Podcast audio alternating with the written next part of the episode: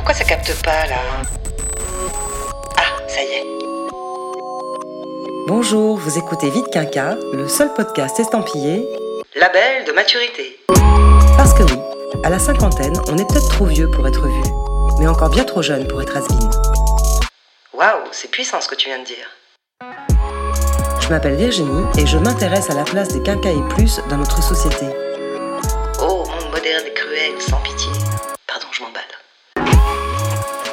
De questions qui se posent à mi-parcours. Aïe, aïe, aïe, ça va faire mal. Vite Quinca est un podcast dédié à tous ceux qui mordent à pleines dents dans leur deuxième vie. Cet épisode s'intitule Chacun chez soi. Avouons-le, vivre à deux sous le même toit n'est pas toujours la panacée. Le choix du programme télé fait souvent débat. Putain, encore du foot Les tâches ne sont pas toujours remplies. T'as pas lancé la lessive? Mais c'est toi la tâche en fait. Et parfois, le désir s'essouffle. Mais si je t'aime, Minou, ça n'a rien à voir. Bref, routine et quotidien peuvent ruiner le plaisir d'être ensemble. Si la majorité des couples ont pour habitude de cohabiter, d'autres ont clairement fait le choix de ne pas vivre sous le même toit. Ce sont les célicouples. Et quoi? Il y a des moments, je me demande où tu vas chercher tes sujets. Une tendance qui n'est pas anodine, à en croire l'enquête de l'EPIC analysée par l'INED, qui dénombre 1 800 000 personnes adeptes de ce schéma amoureux encore impensable il y a quelques décennies. Au total, 7% des couples sont concernés. Parmi eux, essentiellement de jeunes adultes qui voient la possibilité de prendre le temps de se découvrir avant de s'installer ensemble, et ceux plus avancés en âge qui, après avoir été mariés ou en couple durablement, préfèrent éviter les pièges du quotidien pour ne garder que le meilleur de la vie à deux. Vivre pour le meilleur et pour le meilleur, mais c'est génial comme idée. Faut-il y voir une nouvelle forme de romantisme ou l'expression d'un réel individualisme? Est-ce le moyen de ne pas oublier son moi intérieur ou une façon de se préserver? Peut-on réellement s'engager sans tout partager? Autant de questions auxquelles Sophie Cadalen, psychanalyste, spécialiste du couple et auteur de plusieurs ouvrages sur le sujet, apportera son éclairage et auxquelles Sylvie, Cyril ou encore Sandrine, tous cinquantenaires, semblent avoir trouvé des réponses. Allez, on écoute Sylvie, qui après un mariage de 20 ans soldé par un divorce, a retrouvé 4 ans plus tard un compagnon avec lequel elle ne vit pas.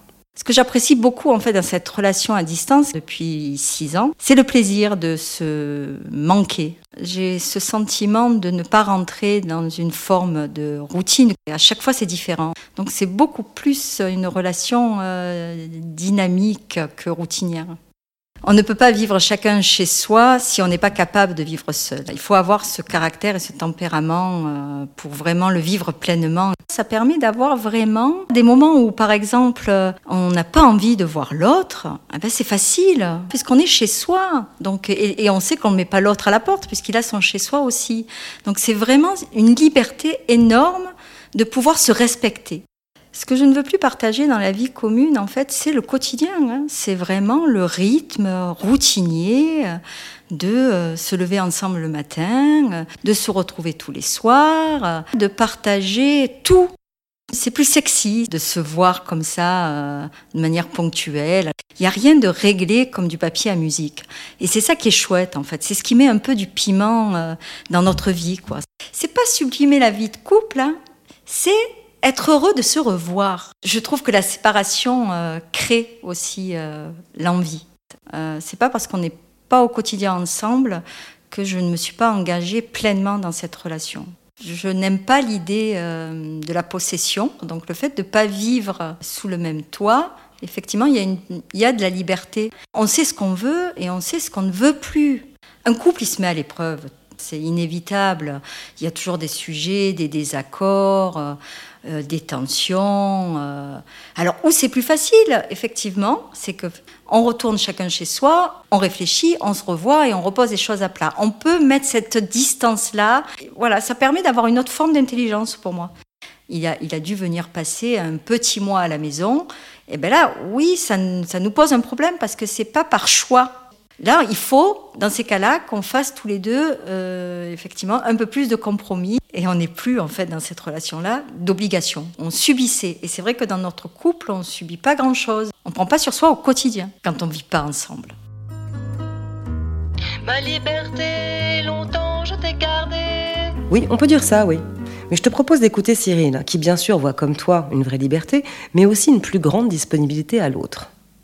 J'ai eu une relation avec euh, un garçon qui avec lequel j'ai vécu sept ans. C'est euh, décidé à vivre dans le même appartement, à le partager. Et puis euh, je me suis aperçu, c'était pas forcément la formule qui me convenait le mieux. Alors aujourd'hui, c'est un peu différent parce que je vis avec quelqu'un d'autre depuis maintenant presque trois ans. On s'est rencontrés, on avait naturellement chacun notre lieu de vie. Ça permet d'abord de pouvoir s'isoler quand on en a envie. Alors ça peut paraître un peu égoïste comme comme démarche à l'origine, mais en fait ça l'est pas vraiment parce que ça permet aussi, quand on va chez l'autre, bah, d'être complètement disponible. Je pense qu'on est un peu plus attentif, en fait, quand on a pu recharger ses batteries chez soi, pouvoir préserver une disponibilité l'un pour l'autre, qui est due au fait de pouvoir être un peu dans son univers, euh, dans son propre silence aussi, de pas être toujours dans le temps de l'autre. Ça, c'est sûr que ça évite la routine parce que en revenant chacun chez soi, il y a des tas de choses que l'autre ne voit pas, desquelles il n'est pas au courant, et donc ça nous permet d'avoir des tas de choses à nous raconter, euh, d'alimenter beaucoup euh, l'échange.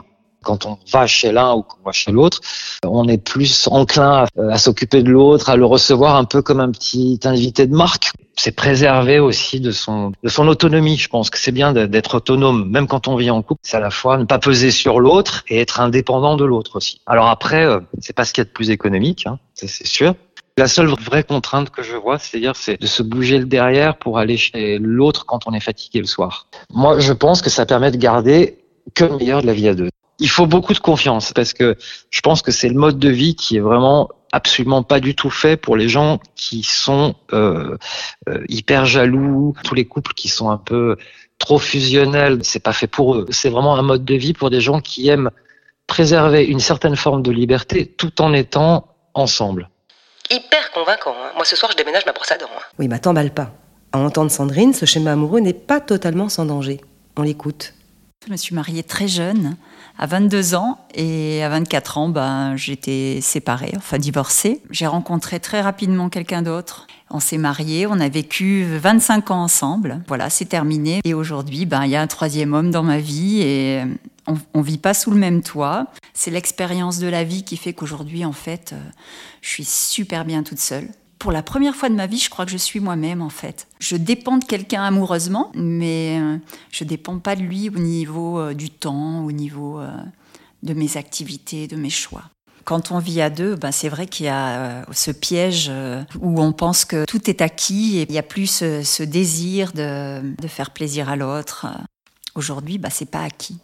Ne pas vivre ensemble, c'est aussi une grande forme de confiance envers l'autre. Parce que quand on ne vit pas ensemble, on est libre. Pour moi, c'est le même niveau d'investissement euh, que quand on vit sous le même toit. Par contre, je pense que s'il y avait un gros clash, c'est beaucoup plus facile de lâcher l'autre. Oui, je pense que quand on vit ensemble mais séparément, à mon avis, ça peut être aussi des histoires qui sont très fragiles. Parce que c'est vrai que c'est plus facile aussi de partir quand on ne vit pas ensemble c'est difficile de savoir jusqu'où on est capable d'aller pour l'autre quand euh, on n'est plus lié à lui euh, par une alliance. Moi, je pense pas que j'irai aussi loin que où je suis allée euh, pour mes deux, pour les deux premiers hommes avec qui j'ai vécu. Aujourd'hui, j'ai plus envie de faire les, les mêmes efforts. Peut-être que c'est ce qui fera aussi la force de notre couple parce qu'il le sait. Il y a aussi lui des choses qu'il ne veut plus d'une femme. C'est sûr que hum, c'est des couples qui peuvent basculer beaucoup plus vite dans la séparation. Il y a une grande peur de toute façon, il y a une grande souffrance. Euh, voilà, on traîne nos casseroles tous. Hein. Aujourd'hui, moi, j'ai envie d'avancer euh, à petits pas, prendre le temps aussi d'assurer cette future relation où on se mettra ensemble. Voilà, c'est un peu assurer ses arrières quelque part et euh, Aujourd'hui, on a tout le temps en fait de se mettre ensemble parce qu'on veut plus faire d'enfants, euh, on veut pas faire de maison. Donc euh, c'est c'est plus les mêmes désirs, on n'est pas pressé. Il n'y a plus euh, cette horloge biologique qui tourne dans notre tête. Euh, la société me renvoie, tiens, t'as 30 ans, t'es pas marié. Aujourd'hui, on me renvoie plus rien. Donc voilà, j'avance à, à, ma vitesse. Oui, alors là évidemment, j'hésite. Je suis à deux doigts d'appeler mon psy là. Ben écoute, ça tombe bien. J'ai justement rendez-vous avec la psychanalyste Sophie Cadalen.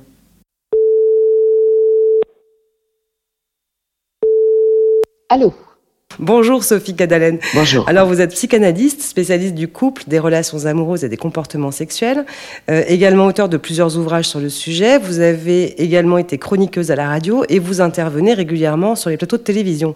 Je suis donc très honorée que vous ayez accepté de répondre à mes questions sur un phénomène plutôt récent, celui des célicouples. Alors c'est un modèle qui se démocratise depuis plusieurs années et ça m'interroge quant à la corrélation qu'on peut en faire avec la société actuelle. Euh, qu'est-ce que ça dit sur notre société d'après vous? Ben, Ça dit la, difficulté déjà à être en couple, en tout cas la tentative de trouver une autre façon d'organiser le couple, parce qu'on manque singulièrement d'imagination par rapport au couple. On est encore très très omnubilé, je dirais, très organisé par l'idée que le couple, eh ben, il vit ensemble, au mieux toute sa vie ensemble, puis s'il n'y réussit pas, c'est qu'il a échoué. Euh, et, aujourd'hui, voilà, il y a, des tentatives, euh, le couple se repense. Euh, la question est, encore plus importante aujourd'hui. Elle était, je pense, totalement tabou avant. C'est euh, comment je vis avec l'autre sans renier sur ma liberté, sans me fondre dans l'autre, sans, m'oublier dans la relation à l'autre. Et je peux vous assurer en tant que psy que quand ces questions-là s'opposaient, ça marche beaucoup mieux avec l'autre. Mmh. Enfin, on voit aussi ce mode de vie s'installer principalement hein, chez les personnes jeunes ou carrément beaucoup plus tard. Alors j'imagine que ce ne sont pas pour les mêmes raisons. Euh, Qu'est-ce qui motive ce choix chez les plus âgés? Bah, ce, choix chez les plus âgés, c'est que la plupart du temps, euh, on a déjà vécu en couple sur ce mode traditionnel dont la vie a été faite d'une certaine manière. Euh, et puis on a acquis une nouvelle vie, une nouvelle indépendance, en général que l'on goûte et que l'on apprécie vraiment. C'est une grande liberté. À partir du moment où on s'est construit une vie seul euh, dans son appartement, sa maison, qu'on rencontre quelqu'un qui lui-même vit dans son appartement, sa maison, qui n'a pas d'obligation euh, concrète parce qu'il faut élever les enfants, parce qu'on n'est pas obligé tout simplement de mettre nos économies en commun, pourquoi ne pas profiter du meilleur du couple? On se voit quand on veut, si on veut, on protège nos espaces intimes, qui sont aussi des, des espaces psychiques. Ok, donc c'est vraiment finalement un moyen de ne pas s'oublier en tant qu'individu, c'est ça? Ben, En tout cas, c'est un moyen de, de ne pas tout je dirais, alors le terme va peut-être sembler fort, de pas tout sacrifier à la vie de couple. Qu'on a pu avoir tendance à faire quand même. À partir du moment où on est avec l'autre, il va, falloir penser à deux plutôt qu'à soi tout seul. Et encore une fois, ça marche mieux quand, on ne s'est pas oublié dans l'histoire. Mais c'est aussi décider de, vivre le meilleur de l'autre. C'est vraiment le choix, je dirais, le plus libre du couple. On prend le meilleur de ce qu'on a à vivre. On, on est ensemble parce qu'on a envie d'être ensemble, mais finalement, on n'est pas obligé à grand-chose l'un avec l'autre. J'ai l'impression que quelque part, on dit aussi que finalement, dans la vie cohabitante, il y a une forme de renoncement, euh, de renoncement à soi. Vous parliez de sacrifice. Est-ce que finalement, on peut faire un parallèle en disant euh, que la vie non cohabitante, peut-être que ça demande moins de renoncement, mais plus d'efforts Alors, plus de lucidité sur ce que l'on veut, sur ce qu'on attend de la relation. Je, je dirais quelque chose de, de plus exigeant, mais dans le très bon sens du terme. Et justement, pas une exigence vis-à-vis -vis de l'autre, mais, mais une exigence vis-à-vis de soi, des choix que l'on fait, de, la vie que l'on veut avoir, et qui va devoir se négocier avec l'autre. Parce que effectivement, cette liberté-là, euh, elle se conquiert, elle s'ajuste en permanence, elle se négocie avec l'autre aussi. Et ça paraît en, en fait plus facile de vivre avec l'autre, tout simplement. Voilà, on met en commun le lieu, euh, les activités, les, les corvées aussi. C'est d'ailleurs pour ça que, que dans ces façons de vivre, les femmes sont beaucoup plus demandeuses, en fait, beaucoup plus justement exigeantes, parce qu'elles ont peut-être, elles, plus que les hommes, sacrifié à beaucoup de choses pour s'occuper de la maison, des enfants, elles ont travaillé, mais quand elles ont acquis cette liberté, cette façon de vivre toute seule qui leur convient, elles n'ont plus envie d'y renoncer. Mmh. Est-ce que la séparation permet aussi peut-être de maintenir un peu le désir euh... Oui, mais de toute façon, c'est le maître mot de ce mode de vie. Ça n'empêche pas qu'on peut aussi être organisé par des, hab des habitudes extrêmement figées. Hein. On se voit le mardi soir, on se retrouve le jeudi matin pour aller là et on passe un week-end ensemble. Mais si, si le, maître mot, comme vous venez de le dire, est le désir, si, on met toujours en avant l'envie qu'on a l'un de l'autre et l'envie de se voir à certains moments plus qu'à d'autres, oui, bien sûr que ça va participer à nourrir ce désir, à condition que ce mode de vie soit réellement choisi par les deux. Euh, la vie de couple devrait être une, euh, un, un, lieu qu'on quitte, qu'on retrouve, qu'on requitte, qu'on retrouve et qu'on reprécise en permanence. En tout cas, où on a la possibilité de se dire tiens, est-ce que ça me va? Ou l'autre a la possibilité de dire tiens, ça ne me va plus. Mais ça devrait être ça, une vie de couple qui évolue, qui, qui vit justement, et non pas qui, qui s'endort, qui se s'enferme, euh, qui se case, comme on dit d'ailleurs, c'est une expression propre au couple, on est casé, mais c'est aussi la menace la plus grande du couple. Si on pense le couple comme un lieu figé, comme un lieu définitif dans lequel on s'installe une bonne fois pour toutes, c'est là qu'on est le plus menacé, justement, quant à l'issue du couple. On peut très bien vivre avec l'autre, euh, sans se sentir déjà obligé vis-à-vis de cet autre, en nourrissant quelque chose euh, qui n'est même pas un jardin secret, mais dans lequel effectivement on ne dit pas tout forcément à l'autre, en tout cas on n'a pas à rendre compte de tout à l'autre, voilà, où, on ne s'est pas perdu dans l'autre. C'était Sacha Guitry qui avait cette fameuse phrase, le couple c'est de n'en plus faire qu'un, mais lequel? Et c'est bien ça le, problème de la fusion. Il y a forcément un des deux qui va être peut-être plus que l'autre avalé par cet autre-là. Euh, or justement, le couple qui fonctionne, c'est celui qui se compte par trois. Il y a moi, il y a l'autre, et il y a tout ce qu'on construit ensemble, il y a tout ce qu'on vit ensemble, tout ce qu'on a, tout ce qu'on invente ensemble. Alors, est-ce que c'est finalement une façon de, de, de rendre sa liberté à l'autre, de lui dire je ne te possède pas? Oui, c'est une façon de rendre sa liberté à l'autre, c'est une façon de défendre sa liberté à soi. Sauf que ce mot-là, liberté, cette, cette, ce projet-là de liberté, et il n'est pas si évident à tenir en fait. Et on est dans ce paradoxe-là tous humains que nous sommes. On veut être libre, hein, en toute conscience, on dit tout ça, on lève tous la main. Mais en même temps, on passe notre temps à demander à la société, aux autres, de nous dire comment il faut vivre, comment il faut être, euh, quelle est la bonne façon de vivre le couple. Euh, donc cette, cette ambition-là de liberté, oui, elle est très exigeante, parce que ça veut dire que on écoute d'abord ce qui se passe en soi et on est aussi capable d'écouter l'autre.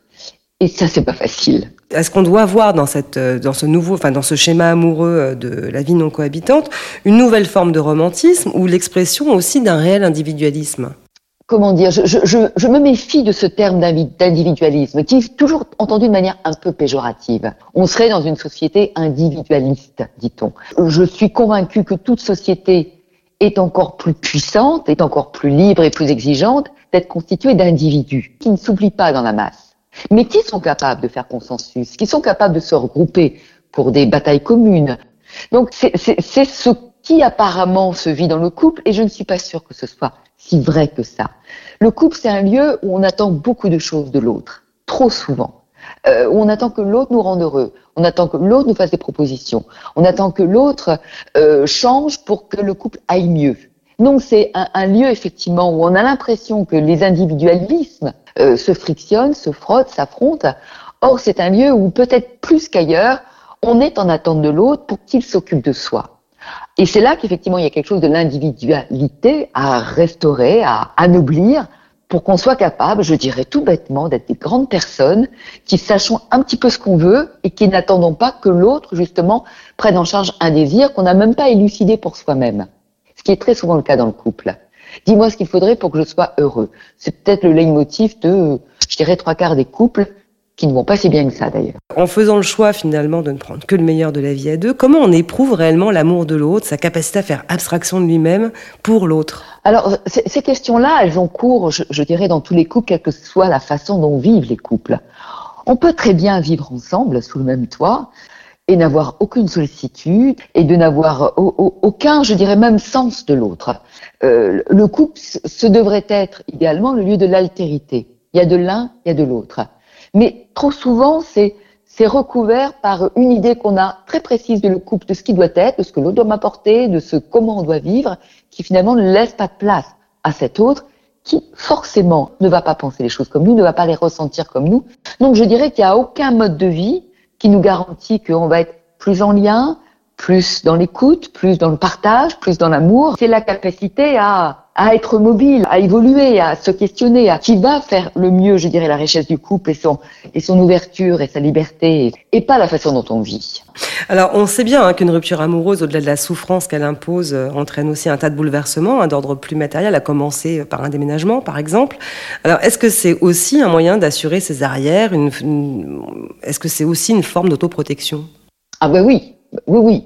Euh, ça va d'ailleurs avec l'idée d'autonomie.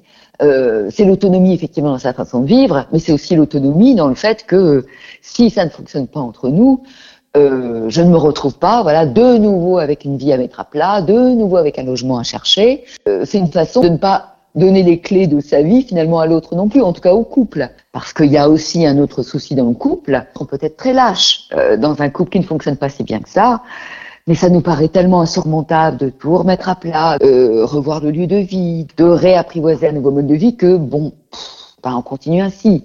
Alors, cohabitants ou non cohabitants, euh, ça nécessite toujours des compromis. J'imagine que ce ne sont pas forcément les mêmes. Le fait de ne pas vivre ensemble demande quel type de compromis? Si, si le mode de vie qui me paraît bien doit être celui auquel doit se s'assujettir l'autre, ça n'ira pas. Euh, D'ailleurs, c'est la limite de toute liberté.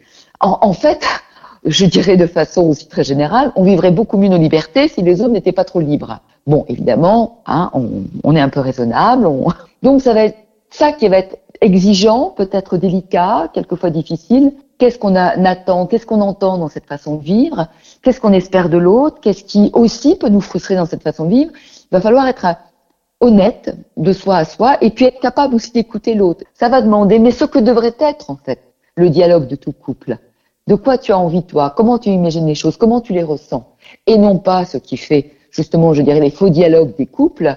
Je te dis ce qui devrait être, je te dis ce que tu devrais m'apporter et, qui amène à des impasses. Hmm. Alors, qui dit VA2 dit aussi projet. Euh, quelle forme prennent-ils lorsqu'on ne partage pas tout? Euh, Un couple ne doit pas tout partager forcément. Et c'est peut-être d'ailleurs ce que réussissent certains couples qui vivent ensemble, et certains depuis des années, c'est d'avoir finalement mis à bas le fantasme du tout en commun. Et c'est toute la difficulté, alors là pour le coup, de réellement de tout couple. Sauf que c'est pour ces couples-là, ça se pose plus clairement et plus concrètement. Euh, quels sont les espaces finalement que l'on met en commun euh, et qu'est-ce qu'on s'autorise comme espace hors de l'autre qui seront les miens? Parce que dès qu'on fait des sacrifices dans le couple, c'est très mauvais signe. On peut faire des compromis, on peut négocier, on ajuste. Là, ces modes de vie vont nous obliger justement à pousser euh, toute dimension sacrificielle pour se demander comment on fait ensemble pour vivre le meilleur de ce qu'on a à vivre ensemble. Je vous remercie beaucoup, Sophie Cadalen, d'avoir répondu à mes questions. Je rappelle que votre cabinet est situé à Paris, dans le 18e arrondissement, et j'espère que vos réponses apporteront un bon éclairage à tous les couples, qu'ils soient cohabitants ou non cohabitants. Merci beaucoup, Sophie. Ben, je l'espère aussi. au revoir. Merci, au revoir. Et voilà, c'est déjà fini. Vous venez d'écouter Vite Quinca. T'es sûr qu'ils sont encore là? Alors surtout, n'hésitez pas à vous abonner, à me laisser un petit commentaire. Ouais, et surtout un max d'étoiles. Pour m'aider à poursuivre cette aventure. Vous pouvez aussi me retrouver sur Instagram et m'écrire en MP si vous avez envie d'aborder par exemple certains sujets ou pourquoi pas y participer. Merci encore à tous ceux qui ont accepté de témoigner dans cet épisode. On se retrouve dans trois semaines pour aborder un nouveau sujet. C'est tout? Euh, Tu dis pas quoi?